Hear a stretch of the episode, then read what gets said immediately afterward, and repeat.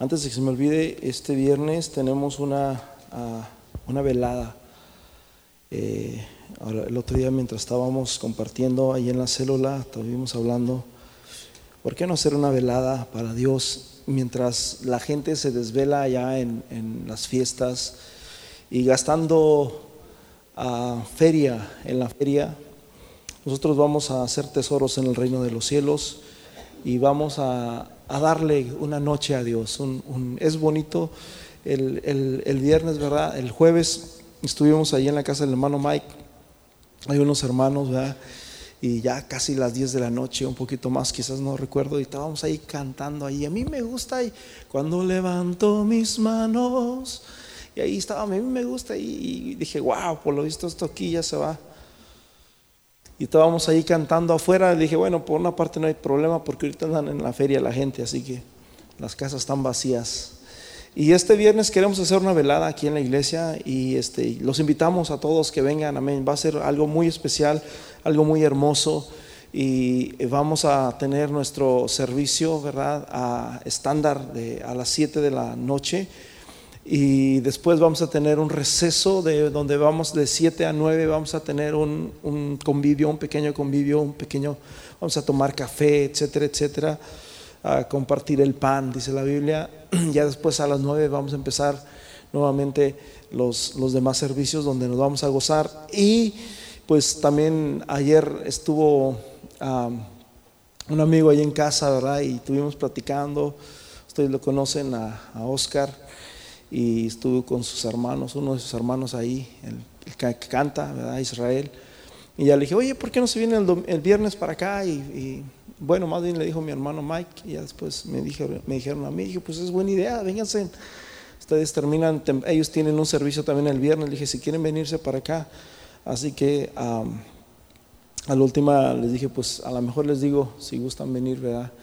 Y no sabemos todavía si vayan a venir, pero nos vamos a gozar, hermanos, y, Dios va a hacer algo precioso. Amén. Así que estas son las, metas que tenemos para, este viernes y yo creo que va a ser de de mucha, de mucha, de mucha, de mucha bendición. Aleluya. Ahora sí vamos a ponernos en pie, ¿qué les parece? Abrimos nuestra Biblia, si traes tu Biblia en Josué capítulo 7, versículo 19. Voy a estar dando citas muy rápidas. Es muy importante, hermanos, lo que les voy a compartir. José capítulo 7, versículo 19. Ah,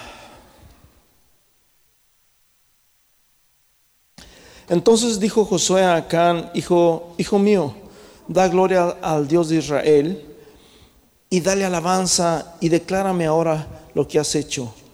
No me lo encubras. Cierra tus ojos, Padre Celestial, en esta hora, en el nombre precioso de Jesús, te pedimos que tú nos hables, Señor, y que traigas, Señor, esta palabra, Señor, como un aceite, como un vino nuevo, como, Señor, medicina, Señor, hacia nuestro cuerpo, hacia nuestra alma. En el nombre precioso de Jesús, yo bendigo, Señor, a cada uno de los que están aquí, Señor, bendigo estas familias, bendigo a aquellos que no están aquí, Señor, en el nombre de Jesús. Recibimos esta palabra como de parte tuya, Señor porque sabemos, Señor Jesús, que tú, Señor, nos hieres, pero también tú nos, nos sanas. Gracias, Señor, en el nombre de Jesús. Amén y amén. Tomen su lugar, hermanos. Pues seguimos con la línea de atando al hombre fuerte. Ah, y quiero compartirles, ¿verdad?, lo que les, parte de lo que terminé la semana pasada acerca de Acán. Acán era un príncipe del pueblo de Israel. podemos ver muchas cosas de las que atravesaron en Josué capítulo 1. Eh, Dios le dice a Josué, mi siervo Moisés ha muerto, pero levántate mi siervo Moisés ha muerto, pero levántate. A veces pensamos que cuando muere alguien, como que ya terminó todo, como que ya a veces pensamos que cuando viene el problema, cuando viene una situación, cuando viene a, un desastre o cuando viene a, cualquier cosa que venga. Últimamente nos han pasado tantas cosas como huracanes, a, inundaciones, han pasado también incendios forestales terremotos. Brother, nos ha pasado de todo.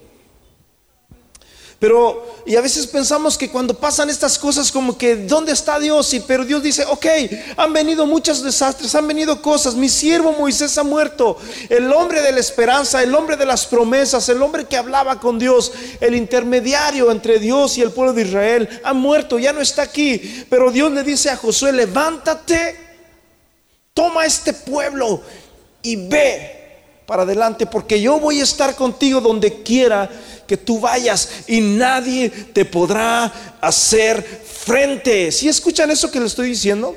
Porque lo mismo que Dios dijo, hermanos, a Josué, lo mismo Dios te lo está diciendo también hoy a ti. Se levanta Josué, hermanos, uno de los de los límites que tenían, uno de los retos que tenía para el pueblo de Israel era cruzar el Jordán. Sin embargo, lo cruzaron, hermanos, lo cruzaron. Y una vez que llegaron al Jordán, hermanos, lo llegaron a cruzar y se metieron a una de las primeras ciudades, hermanos, que era la ciudad de Jericó. La ciudad de Jericó era una ciudad amurallada como México y Estados Unidos. Digo, como China. Tenía murallas grandes.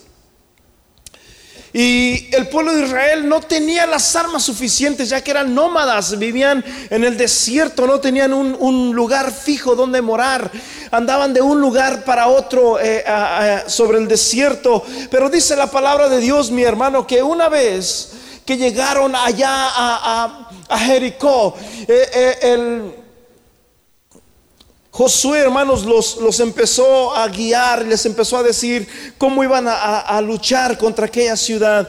Fue algo tremendamente asombroso lo que pasó aquel día. Dice la Biblia que por un día entero le daban la vuelta, hermanos, a toda la muralla, a toda la ciudad. Y luego el segundo día le daban la vuelta a toda la ciudad. Y luego el tercer día le daban la vuelta a toda la ciudad. Y luego el cuarto día, y luego el quinto día, y luego el sexto día, y luego el séptimo día le dieron siete vueltas.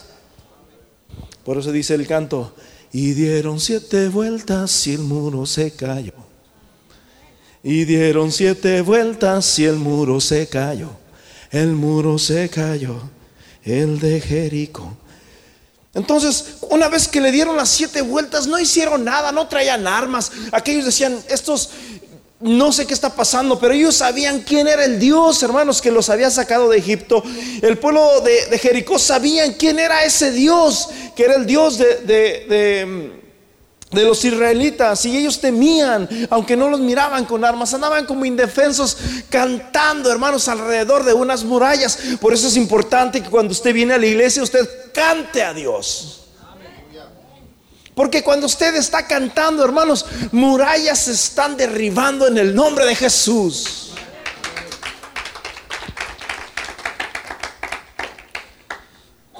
Iban cantando, iban danzando, traían, hermanos, cornetas, traían a música alrededor, danzando y de repente gritaron y silbaron aquellos cuernos, hermanos, y al instante dice la Biblia que aquella muralla se cayó.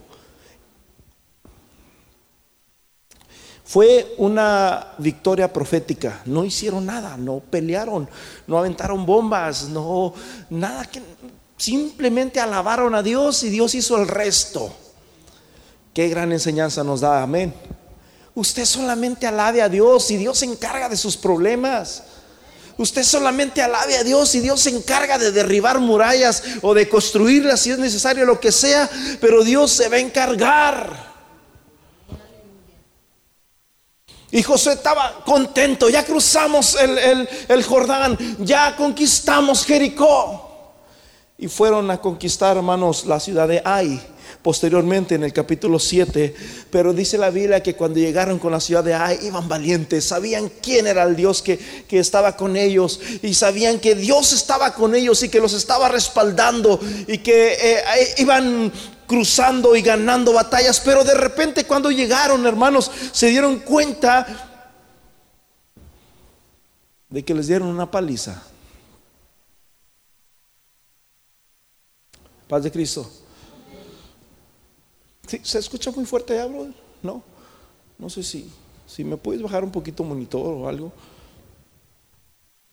Les dieron una paliza de tal manera que se sentían desmoralizados. Josué se comenzó a llorar, comenzó a llorar y comenzó a clamar a Dios y comenzó a decir, tú dijiste que estarías conmigo, tú dijiste que nadie me iba a poder hacer frente, porque es que ahora yo estoy mirando, porque estoy viviendo este oprobio. Josué, perdón, Dios le dice a Josué, ya párale de llorar, no hagas el ridículo. Hay pecado en el pueblo.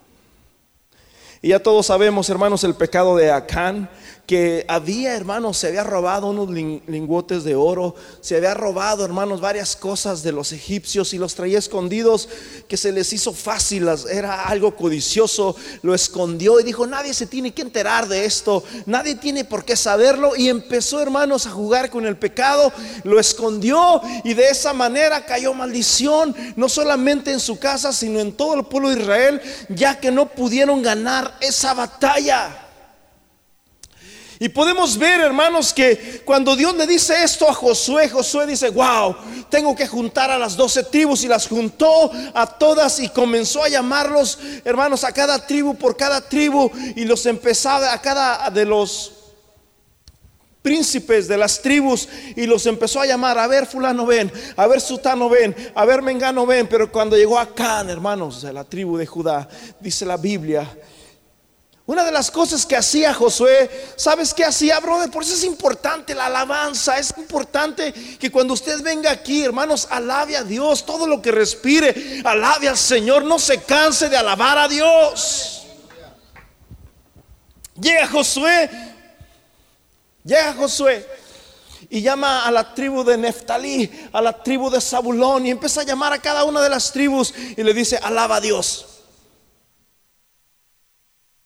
Cuando el Señor hiciere volver, oh, este no tiene pecado, váyase. Y luego venía otra tribu, alaba a Dios. El Dios de Israel es poder. Oh, este no tiene pecado, váyase. Pero dice la Biblia que cuando llegó en el capítulo 19, cuando llegó a Can, llega a Can, Can todo nervioso ya se presenta con Josué y Josué le dice, a ver hijo mío, alaba a Dios. Hubo silencio.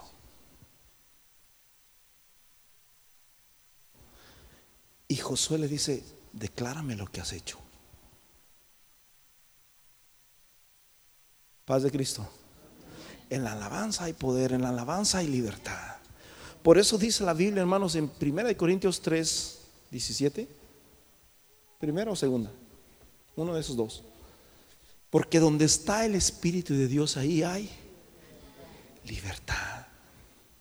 Los otros tenían libertad. Alaba a Dios. Comenzaban a alabar. Y así fue como Josué se dio cuenta dónde estaba el anatema. Ahí está, 2 Corintios 3, 17. No pudo alabar a Dios. Paz de Cristo. Hay que alabar a Dios, hermano. Hay que alabar a Dios. ¿Me escuchan? Hay que alabar a Dios, mi hermano, porque no sea que venga el anatema. ¿Sí? Y dice la Biblia que una vez, hermanos, que Josué se dio cuenta de lo que había pasado. Oh, mi hermano, el número 7, el capítulo 7 termina catastrófico, ya que a Josué lo mandó llamar a él, mandó llamar sus pertenencias, mandó llamar todo lo que eh, Acán tenía, lo que él poseía. Y una vez que lo tenía a él junto con su familia, hermanos, los apedrearon y ahí murieron. Paz de Cristo. El Números capítulo 35, versículo 6, te voy a enseñar una enseñanza el día de hoy y que este va a ser el meollo del, mensaje que te traigo. Dame un poquitito más, para arribita nomás, poquitito. Amén. Números 35, 6 dice, y de las ciudades que daréis a los levitas, seis serán de refugio, las cuales daréis para que el homicida se refugie allá, y además de estas daréis 42 ciudades, hermanos. Cuando Dios le dijo a, Moisés, ahí le está hablando Dios a Moisés, todavía ni siquiera llegaban a una ciudad, todavía no poseían la tierra, todavía no habían entrado a la tierra de Canaán. Y Dios ya le estaba diciendo, cuando entres allá, no te tienes que olvidar de que tienes que construir Las ciudades de refugio son muy importantes, estas ciudades de refugio, porque dice la Biblia que cuando un homicida, cuando una persona mataba a alguien inocentemente, esta persona podía correr hacia esa ciudad de refugio y simplemente al correr allá, esta persona ya era salvo, era perdonado. Aquí, hermanos, en Estados Unidos vemos que hay ciudades de refugio también, se llaman ciudades o estados o ciudades, santuarios, ¿verdad? Son como ciudades o son como condados o no sé. Donde abogan, donde defienden a los inmigrantes, ¿verdad? En otras palabras, a nosotros. Pues allá en el pueblo de Israel había exactamente lo mismo, pero solamente era para aquellos que tenían una razón justificada. Porque si tú habías hecho un homicidio, hermanos, con alegocía y con ventaja, para ti no era ese santuario. Porque la Biblia, hermanos, siempre dice de que había hombres, bueno, siempre ha habido casos donde de repente alguien se levanta y alguien quiere hacerle daño a alguien de tu familia, a tus hijos, y tú llegas y tú no te vas a quedar con los brazos cruzados, quizás a eso se refería la Biblia ahí, y tú tenías que ah, obviamente defender a tu familia y probablemente mataste a aquel hombre y tenías que huir a la ciudad de refugio porque ese hombre iba a tener a sus parientes más cercanos que iban a decir, sabes que esto no va a quedar así, tenemos que vengar esta sangre. Paz de Cristo. Y era la manera en que el pueblo cuando se sentía de esta manera, cuando se sentía en pecado, cuando se sentía necesitado de misericordia, ellos corrían a esa ciudad que era la ciudad santuario, la ciudad, hermanos, de refugio. Y eso es algo bien importante que nosotros debemos de conocer el día de hoy. Si usted siente que necesita de misericordia, si usted siente que necesita del favor, del perdón de Dios, usted tiene que correr, hermanos, hacia los pies de Cristo. Dios no es un Dios, hermanos, de que ya la regaste. La Biblia dice que siete veces caerá el justo y siete veces volverá a levantarse. Cuando David ya era anciano, la Biblia dice que lo abrigaban, hermanos, con sábanas pero dice la Biblia que David no entraba en calor, era un ancianito, brother, ya no podía reinar, ya casi ni podía ni siquiera hablar, temblaba, lo tenían que cubrir. Y alguien dijo, ¿saben qué? Vamos a traerle a una mujer, a, una mujer doncella, en otras palabras, a una virgen, para que caliente el cuerpo de David. Y, le consiguieron a una mujer, hermanos, que se llamaba Abisag, y la trajeron, hermanos, con David, la cual era la que lo calentaba aquel anciano. La Biblia dice que David nunca la tocó. Y aquella jovencita, hermanos, virgen, se, se abrazaba a aquel anciano y, y hacía que entrara en calor. Yo recuerdo a los últimos meses que tuve a mi madre, mi madre siempre tenía frío. Y a veces yo tenía calor y tenía que apagar el, la calefacción y teníamos que cobijar a mi mamá, la cobijábamos, a veces la abrazábamos y siempre la teníamos cobijadita y siempre tenía frío. David dice que la Biblia que tenía frío y, le trajeron esta jovencita para que la abrazara, para que durmiera con él. Pero dice la Biblia, hermanos, que David no la tocó en, sexualmente, se podría decir. Cuando David estaba ahí, hermanos, hubo algo tremendo. Uno de sus hijos de, David, llamado Absalón, que la Biblia lo describe como un joven muy hermoso. Absalón, un joven hermoso, así es como lo describe la Biblia. Y dice que, que este Absalón de repente, hermanos, empezó a conspirar y empezó a hablar a las espaldas del reino y empezó a decir, ¿saben una cosa? Vamos a levantarnos como rey. Y empezó, hermanos, a, juntarse, hermanos, con algunos... sacerdotes como Joab y empezó a, buscar a otro sacerdote que se llamaba Abiatar y estos apoyaron hermanos a, a este joven de tal manera, hermanos, de que se empezó a proclamar rey. Y cuando se dio cuenta, hermanos, el, sacerdote, perdón, el profeta Natán, de lo que estaba pasando, llamó a Betsabé, que era la madre de, de, Salomón y esposa de David y le, dijo, ¿sabes qué? Mira, Absalón está conspirando, Absalón ahorita mismo agarró a los sacerdotes y agarró a, tales profetas y se fue a proclamar rey. El rey David dijo que Salomón iba a ser el que iba a construir el templo de Dios. Entonces, cuando Betsabé se da cuenta de lo que estaba pasando, va, hermanos, y considera y, va junto con, con Natán y van con David y le dicen, ¿sabes una cosa? Tú dijiste que Salomón iba a ser el rey, pero aquel ya está proclamándose rey. Y dice la Biblia, hermanos, que David le dijo, ¿saben qué? Saquen el burro. No sé si el burro era sagrado saquen el burro y, pongan a Salomón y proclámenlo como rey. Y mandó, hermanos, a los sacerdotes, más a los que estaban con David, a los que servían a David, hermanos, a a Sadoc, al profeta Natán, a Benadías, y llevaron a Salomón, hermanos, en la mula de David y lo proclamaron, he aquí el nuevo rey. Y todo el pueblo gritó, el nuevo rey, el nuevo rey. Y cuando Absalón se dio cuenta, hermanos, de lo que estaba haciendo y de su error que había hecho, hermanos, dice la Biblia, que corrió hacia el lugar santuario hacia el lugar santuario. Ahí eso lo podemos ver en, Primera de Reyes capítulo 1, versículo 49. Entonces todos los invitados de Adonías se, se, aterrorizaron y se levantaron y cada uno se fue por su camino y Adonías tuvo miedo de Salomón y se levantó y se fue y se asió de los cuernos del altar. Y avisaron a Salomón diciendo, aquí Adonías tiene miedo a Salomón y, y se ha sido de los cuernos del altar. Ahora, quiero explicarles algo. No sé si me pueden buscar ahí lo que es el arca donde estaban los cuernos del altar.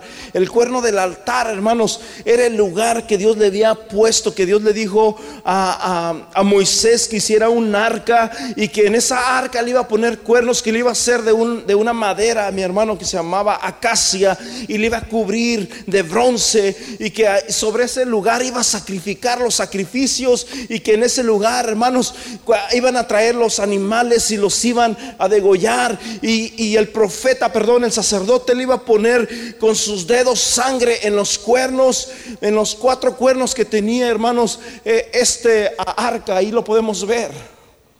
Los cuernos que están en las esquinas.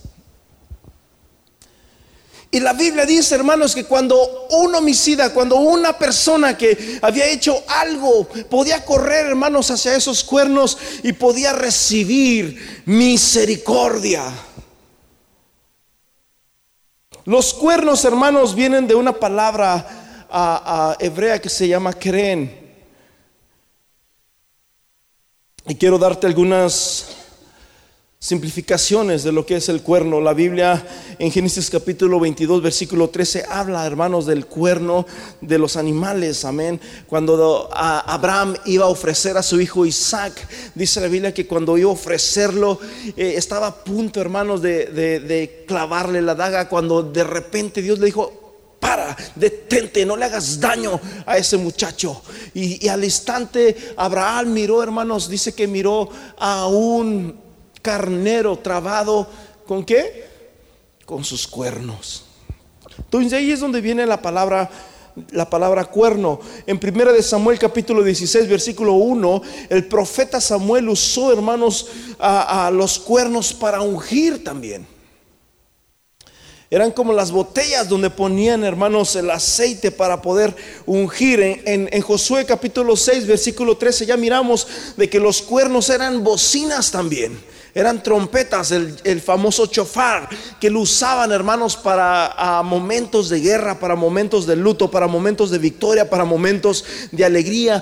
Cada sonido tiene hermanos un significado tremendo dentro de, este, del cuerno. Amén. Pero fíjate bien algo, algo importante, hermanos, el cuerno también representa naciones, el cuerno representa poder y el cuerno representa gloria y el cuerno representa fuerza, ¿sí? Deuteronomio capítulo 33, versículo 17 dice, su majestad es como la del, del primogénito del toro. Tú sabes de que muchos de los carros que vemos hoy en día tienen nombres de animales. Está como el Mustang, hay otros que son como cuál, el, el Jaguar, y etcétera, etcétera. Hay muchas cosas en el, que tienen nombres que se basan a, como a los nombres de, de, animales que representan ya sea la fuerza, ya sea la rapidez, la agilidad, o tiene que ver con algo de eso. Pero aquí podemos ver, hermanos, de que la gloria que Dios estaba hablando, la estaba hablando como el primogénito del toro. Y sus cuernos son los cuernos del qué? Del búfalo. Yo no sé qué tamaño tienen los cuernos los búfalos. Hmm. Hay unos grandototes, súper grandes. Paz de Cristo. Y así es como la Biblia lo describe. O sea, cuando la Biblia hablaba de grandeza, cuando la Biblia hablaba de fuerza, de poder, hablaba de cuernos. ¿Sí? Dice, y sus cuernos son como los del búfalo, que con ellos empujará los pueblos, todos juntos hasta los confines de la tierra. Tales son los diez millares de Efraín y, y tales son los de Manasés. Fíjate bien, en el Salmo 92, versículo 10, dice, mas tú aumentarás mis fuerzas como las del búfalo.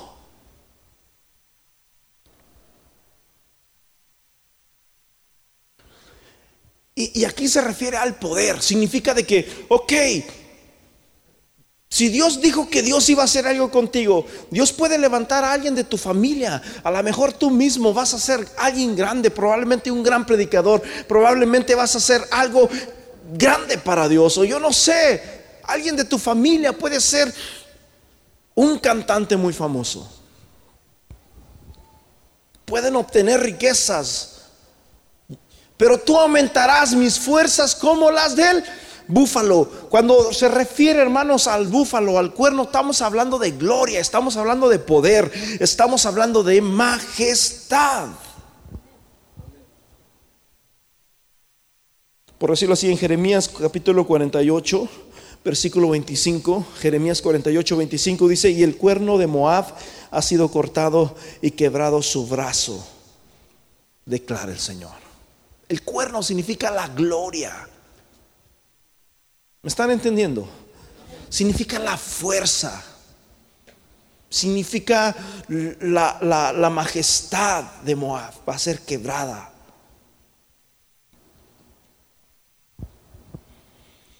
En Miqueas capítulo 4, versículo 13, la Biblia habla de otro cuerno. Miqueas 4, 13 dice, "Levántate y trilla, hija de Sión, porque haré tu cuerno como de qué?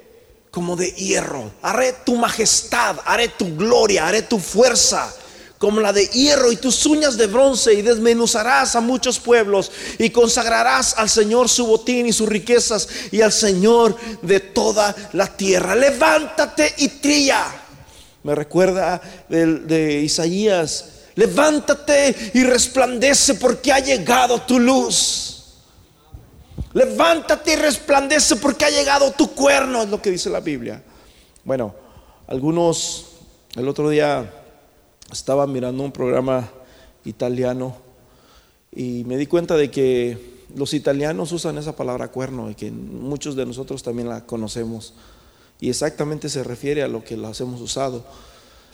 En Italia, la palabra más, ¿qué se puede decir? Más común para decir, según lo que decía este hombre, era cuerno. Si vas manejando y de repente alguien no te da paso, tú le dices con el dedo a cuernudo. Ese es como en México, la mamá es muy típica. Allá en, Italia es el cuernudo, que significa que tu mujer te está poniendo cuernos. ¿Sí entendieron? Eso nomás es para que, para que agarren la onda, ¿ok? Salmos capítulo 18, versículo 1. Te amo, Señor, fortaleza mía. Este salmo, hermanos, fue uno de mis salmos de niño, de, de mi niñez. Te amo, oh Señor, fortaleza mía, castillo mío. Jehová, fortaleza mía, mi Dios, en quien confiaré. Pero hay una versión que dice, hermanos, mi cuerno. ¿Sí? En esta versión que yo tengo dice, yo te amo, Señor, fortaleza mía. El Señor es mi roca, mi baluarte y mi libertador, mi Dios, mi roca, en, en quien mi refugio Dice, mi escudo y el cuerno, y el cuerno de mi salvación. ¿Sí saben lo que significa cuerno? Lucas capítulo 1, versículo 68. Fíjese bien. Lucas 1, 68. Ahí está en, esa Biblia. Ahí dice cuerno, pero vamos a Lucas 1, 68.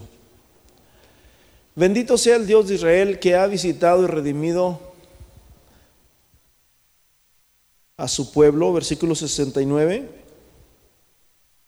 Bendito sea el Dios de Israel que ha visitado a su pueblo y lo ha redimido y nos levantó un poderoso Salvador en la casa de David, su siervo, versículo siguiente.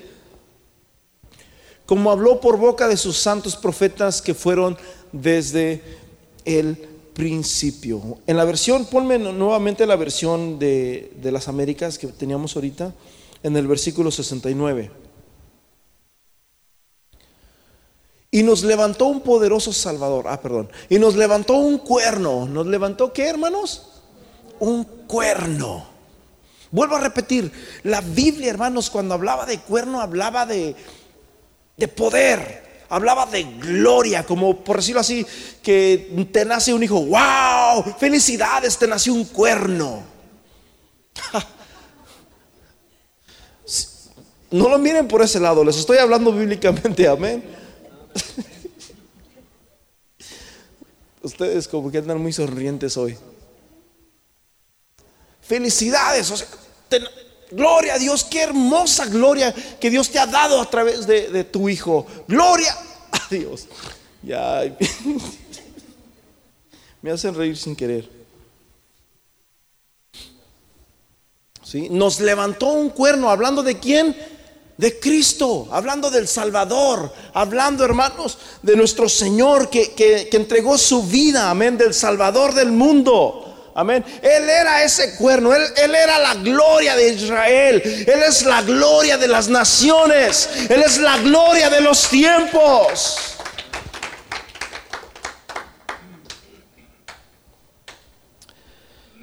Fíjate, en, en Zacarías capítulo 1, versículo 20, Zacarías 1:20, vemos aquí donde el profeta miró una visión acerca, hermanos, de algunos caballos y unos cuernos. Dice, me mostró luego el Señor cuatro carpinteros, versículo 21, y yo dije, ¿qué vienen a hacer estos? Y me respondió diciendo, aquellos son los cuernos que dispersaron a quién? A Judá.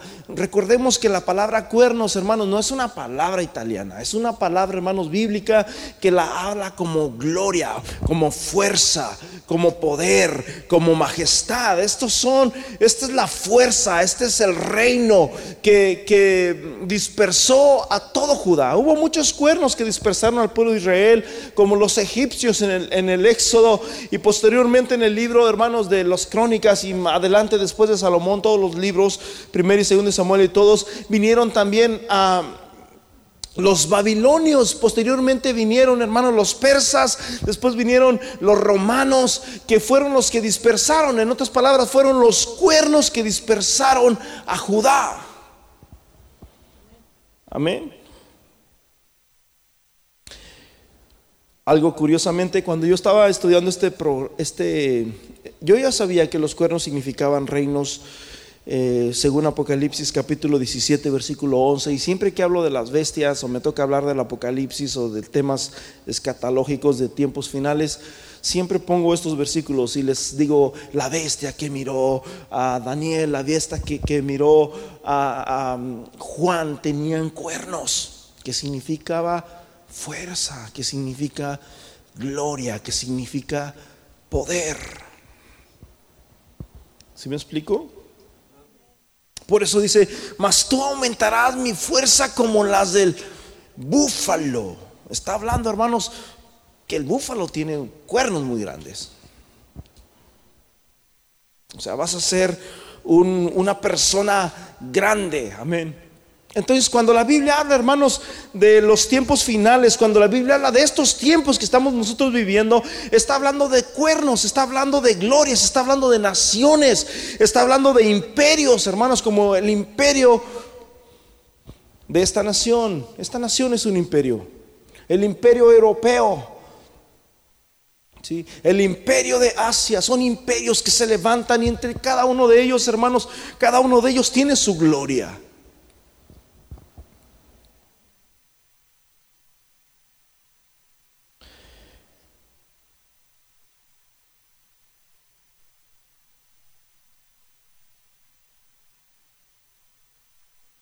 En, Primera de Reyes capítulo 22, versículo 11, podemos ver, hermanos, algunos profetas falsos cuando estaba el rey Josafat y el rey, y el rey de Israel.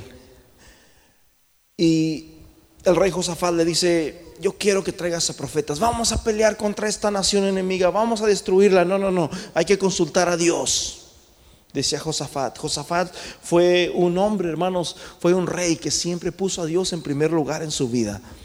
Y dice la Biblia que cuando llegaron, llegaron profetas falsos, los profetas que le profetizaban a este rey, que eran profetas mentirosos, profetas falsos. ¿Sí? En el versículo 11 dice, y Sedequías, hijo de Kenana, se había hecho unos cuernos de hierro y dijo, así ha dicho el Señor, con estos cornearás a los asirios hasta acabarlos. Los cuernos significan gloria, no significan otra cosa. Significan gloria, significan poder, significan fuerza. Y este hombre, este profeta, se agarra unos cuernos y comienza, hermanos, a hacer un, show ahí con estos. Ustedes van a acabar con los asirios y Dios les va a dar gloria, Dios les va a dar fuerza.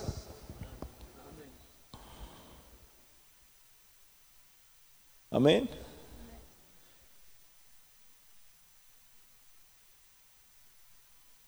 Éxodo 27, capítulo 1. Harás también en el altar de madera de acacia de cinco codos de su longitud, de cinco codos su anchura. El altar será cuadrado y de tres codos su altura. Versículo 2. Y le harás cuernos en sus cuatro esquinas. Los cuernos serán de una misma pieza en el altar y lo revestirás de bronce. Muchos creen de que estos cuernos significa las fuerzas que elementan el mundo. Norte, sur, este, oeste. Otros, son que otros creen que son los cuatro elementos que son los que nos dan la vida. Como es la tierra, el aire, el fuego y el agua.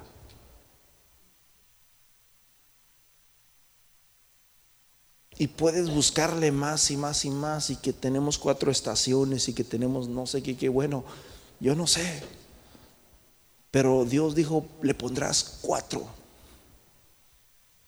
¿Sí?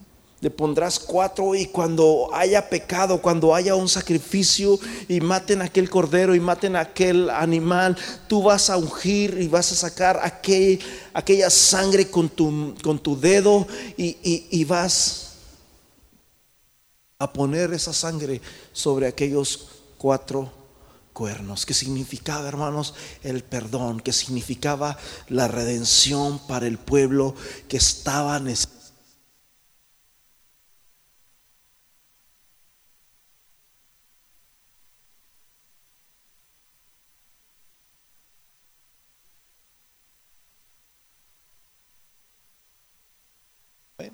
Estamos para el pueblo que estaba necesitado de misericordia. Yo no sé si habrá alguien aquí en esta hora que esté necesitado de misericordia. ¿Hay alguien aquí que esté necesitado de misericordia? ¿Hay alguien aquí que tiene que correr hacia esos cuernos?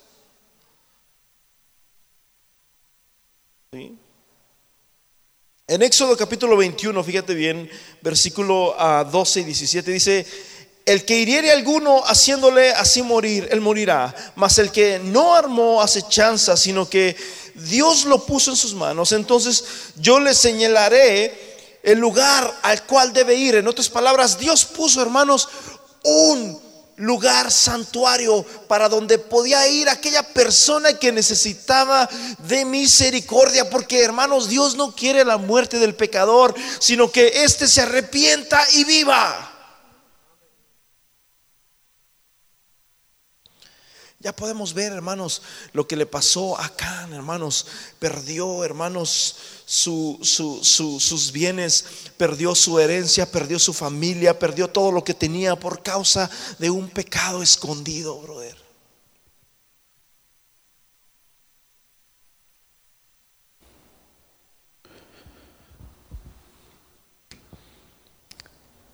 Por causa de un pecado escondido. Por eso dice la Biblia, hermanos que el que encubre su pecado no prosperará.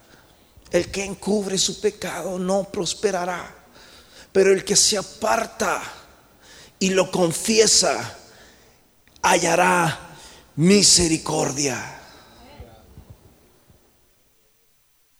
Amén. ¿Dónde estamos? En el 14 dice, además si alguno se, se ensoberbeciere, contra su prójimo y lo matare con alevosía, de mi altar lo quitarás. O sea, si alguien mató a alguien solamente por terco, por tonto, porque no supo cómo tratar con esa persona y llegaron a, a, matarse, llegó a haber un homicidio y esa persona corría a los cuernos, dice, tú lo tienes que quitar de ahí.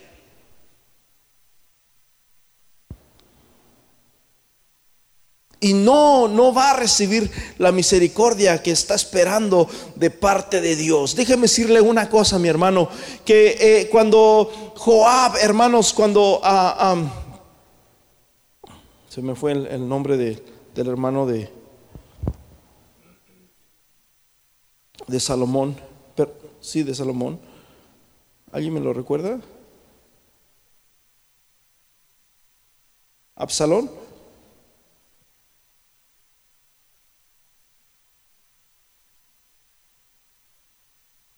Amén, Absalón. Cuando Absalón llegó, hermanos, y cuando se dio cuenta de que de lo que había hecho y que había conspirado contra el reino, dice la Biblia que fue y corrió y se agarró de los cuernos del altar. Y cuando, hermanos, se da cuenta a, Salomón que Absalón, su hermano, estaba allá, dice Salomón que, dice la Biblia que Salomón dijo: Está bien, déjenlo ir libre, que se vaya para su casa. Pero si comete un error, esta vez sí no va, no va a encontrar misericordia. Pero la Biblia habla, hermanos, de otro personaje que era Joab. Joab, hermanos, era el que le hizo segunda a Absalón eran aliados. O sea que una vez que se miraron descubiertos, quedaron como al descubierto y tuvieron que huir. Y Joab dijo, ok, si aquel hizo esto, yo también lo puedo hacer. Y él también corrió, hermanos, a los cuernos a, agarrarse del altar. Y de repente, hermanos, cuando lo encuentran allá Joab, tú puedes ver la historia, hermanos, ah, en, en Primera de Reyes 2.28. Cuando Joab miró que Absalón encontró misericordia a través de los cuernos, Joab corrió e hizo lo mismo nuevamente porque él dijo, yo también voy a encontrar misericordia aquí. Y cuando llegó ahí, hermanos, le dicen, ok, desciende, bájate de ahí, sal de ese lugar. Y Joab dice, yo no voy a salir de aquí, sino muerto.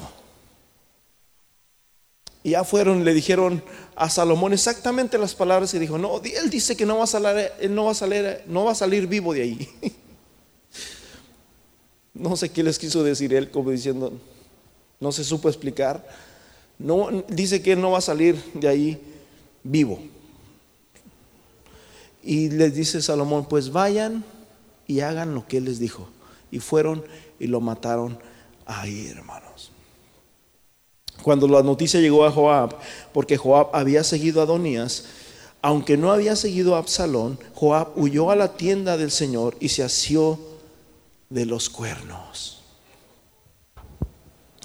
Lo que yo te quiero enseñar en este día, mi hermano, es que hay salvación. La Biblia dice, hermanos, que Dios, aleluya, no dará por inocente al culpable.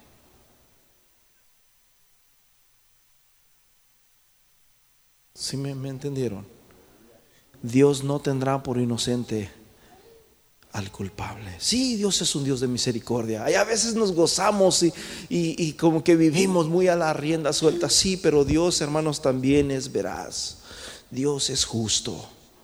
Amén. La Biblia dice que Dios es fuego.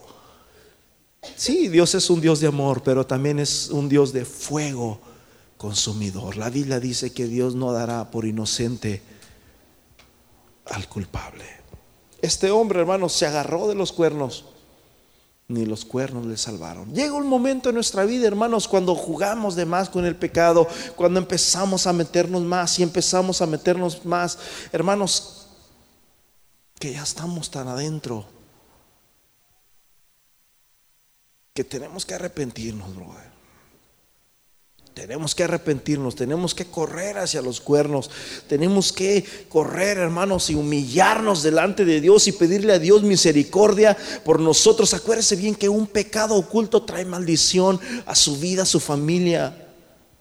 Tenemos que, hermanos, empezar a buscar a Dios, a correr de veras. Dice la Biblia que todo lo que sucedió acá es para enseñanza de nosotros. Si usted le da una enseñanza a esto, tómelo de parte de Dios.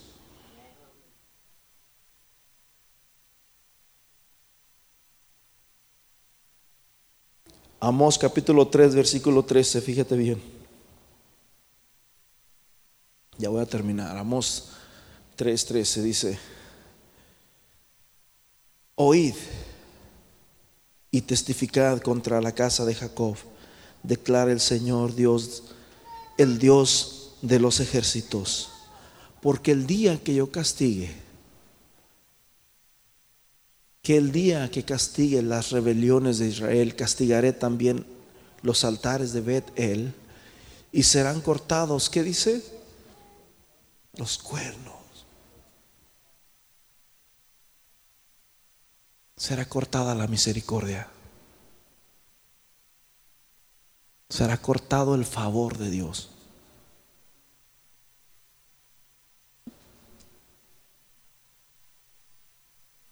será cortada la gloria de Dios. Chao, brother. No hay nada más feo que experimentar, hermanos, eso.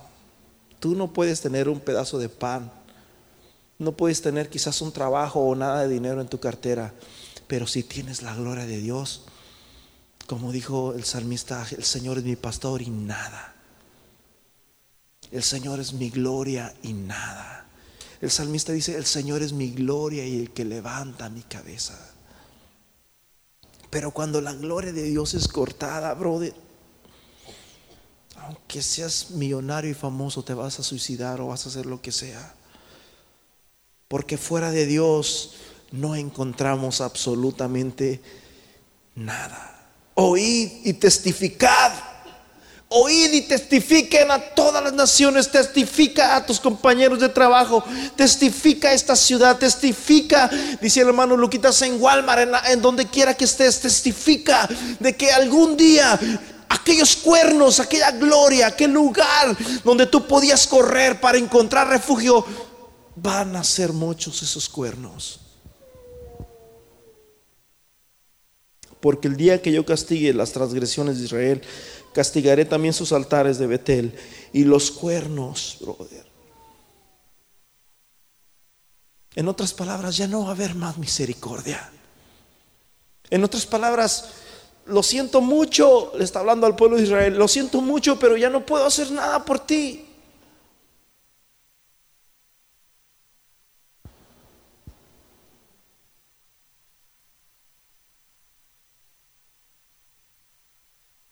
Yo te voy a invitar a que te pongas en pies. Si alguien tiene que venir aquí, brother, aquí están los cuernos. Los cuernos están vivos, los cuernos están aquí. Aquí está el lugar santuario. Si alguien está necesitado de misericordia, brother, hoy es el día de salvación. No desprecies el día de hoy. Mientras tanto se dice hoy, corramos confiadamente, brother. Dice Hebreos 4:16, acerquémonos pues confiadamente al trono de la gracia para recibir socorro oportuno. Mientras que existen los cuernos, mientras existe la gloria de Dios, mientras existe misericordia, brother, alguien tiene que correr a este lugar y tiene que asearse de los cuernos. Vamos, yo no sé cuántos absalones hay aquí que quieran correr y digan, yo quiero de esa misericordia, yo quiero del favor de Dios.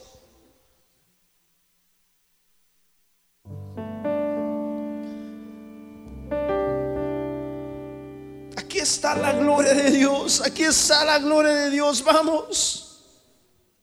Agárrate, brother, de esos cuernos. Deja que la gloria de Dios llegue a tu vida, brother.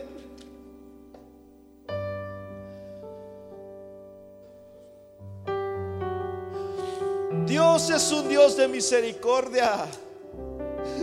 Dios es un Dios de una oportunidad, de dos oportunidades, de tres oportunidades, de cuatro oportunidades. Dios es un Dios, hermanos, que cuando tú te arrepientes, Dios te puede perdonar. El salmista David dice en el Salmo 51, porque a un corazón contrito y humillado no desprecias tú. Si tú sientes de que tu maldad ha llegado más alto, entonces es tiempo de que usted comience, hermanos, de contristar su corazón y empiece a buscar a Dios.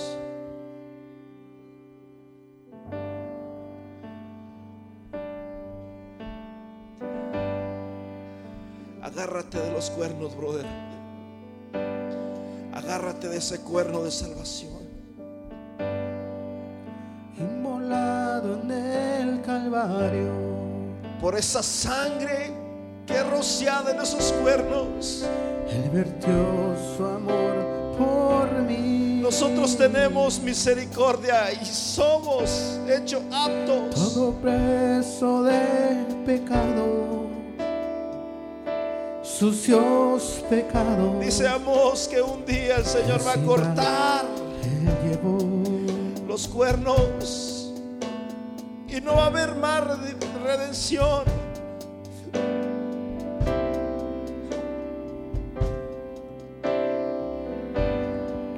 En un momento importante y en un instante muy decisivo. En el nombre Jesús rompemos toda maldición, Señor. Por en el nombre de Jesús rompemos todo anatema, todo pecado. En el nombre de Jesús de Nazaret. En el nombre de Jesús de Nazaret nos descubrimos. Sacamos todo pecado, toda inmundicia de nuestra vida, de nuestra familia. En el nombre de Jesús.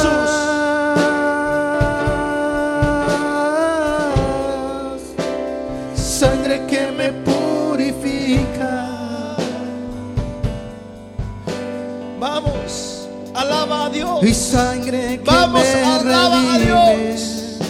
Alaba a Dios. Preciosa alaba a sangre. Dios. Alaba a Dios. La sangre de Desármate Jesús. delante de Dios. Desármate delante de Dios. y sangre que me da la paz. Hoy es el día de salvación. Sangre Hoy es el día de salvación. Hoy es el día de salud. Hoy es el día de esperanza. Oh, Todavía hay lugar, todavía hay tiempo. Todavía hay tiempo. Todavía hay tiempo. sangre, la sangre de Jesús. Todavía hay tiempo, brother. ¿Por qué no pasas? ¿Por qué no te humillas? ¿Por qué no le abres a Dios tu corazón? ¿Por qué no dejas ese camino de pecado? Vamos. El Señor dice que esos cuernos no van a ser para siempre. El Señor dice que esa puerta se va a cerrar. Y cuando Dios cierra, nadie puede abrirlo. Esa puerta fue abierta a través de la sangre preciosa de Jesús en la cruz del Calvario. Esa sangre preciosa nos ha abierto Angustiado y puerta, nos ha dado entrada al cielo. El varón de dolor. Oh, Él sufrió nuestros Tiene que haber sangre. Tiene que haber sangre para que no haya pecados. redención de pecados. Si no hay sangre, no hay redención de pecados. Pero esa sangre preciosa de Jesús nos ha redimido de todo pecado. y sangre que me da la paz.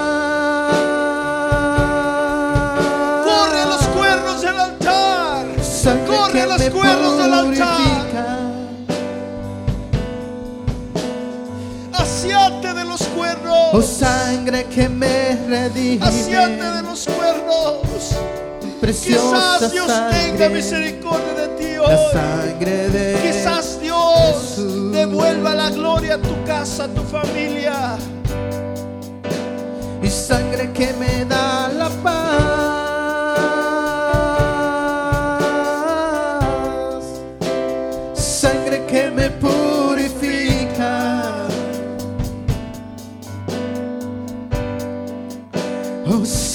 Sangre que me redime. Preciosa sangre, es la sangre de Jesús.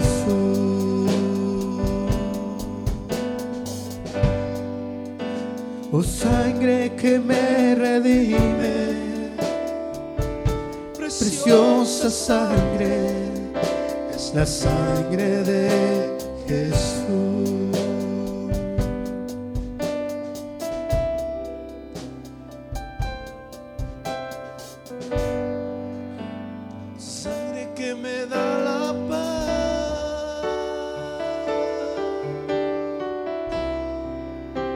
Sangre que me purifica.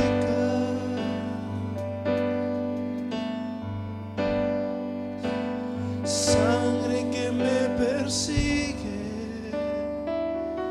Preciosa sangre es la sangre de Jesús.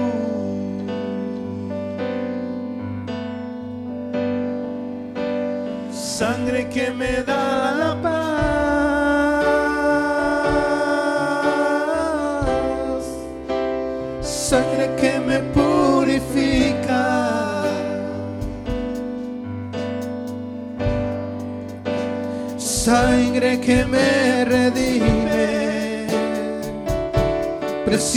preciosa sangre,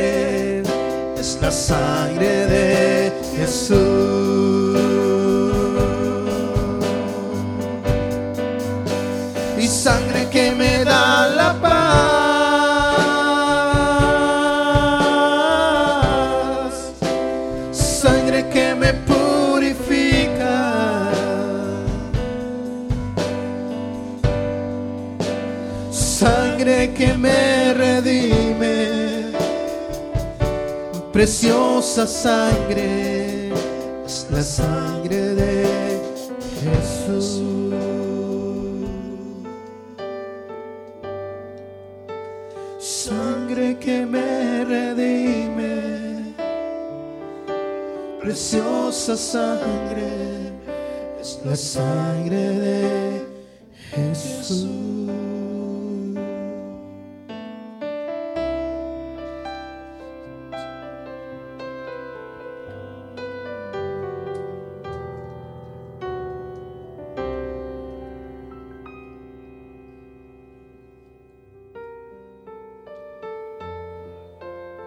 Hebreos 4:16, acerquémonos pues confiadamente. Acerquémonos pues confiadamente al trono, no del juicio, brother, no al trono de la condenación. Acerquémonos confiadamente al trono de la gracia para recibir misericordia, para alcanzar misericordia y hallar gracia para el oportuno socorro. Hermano, busca a Dios, busca la paz, sigue la paz. No juegues, hermanos, al pecado, no juegues a Superman. El pecado es más fuerte, brother.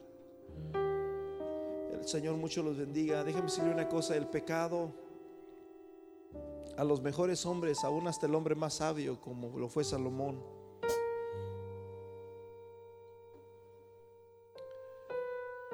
Los mejores hombres más sabios y más inteligentes y más elocuentes, cuando el pecado llega, brother, destruye todo. Y no le importa quién eres.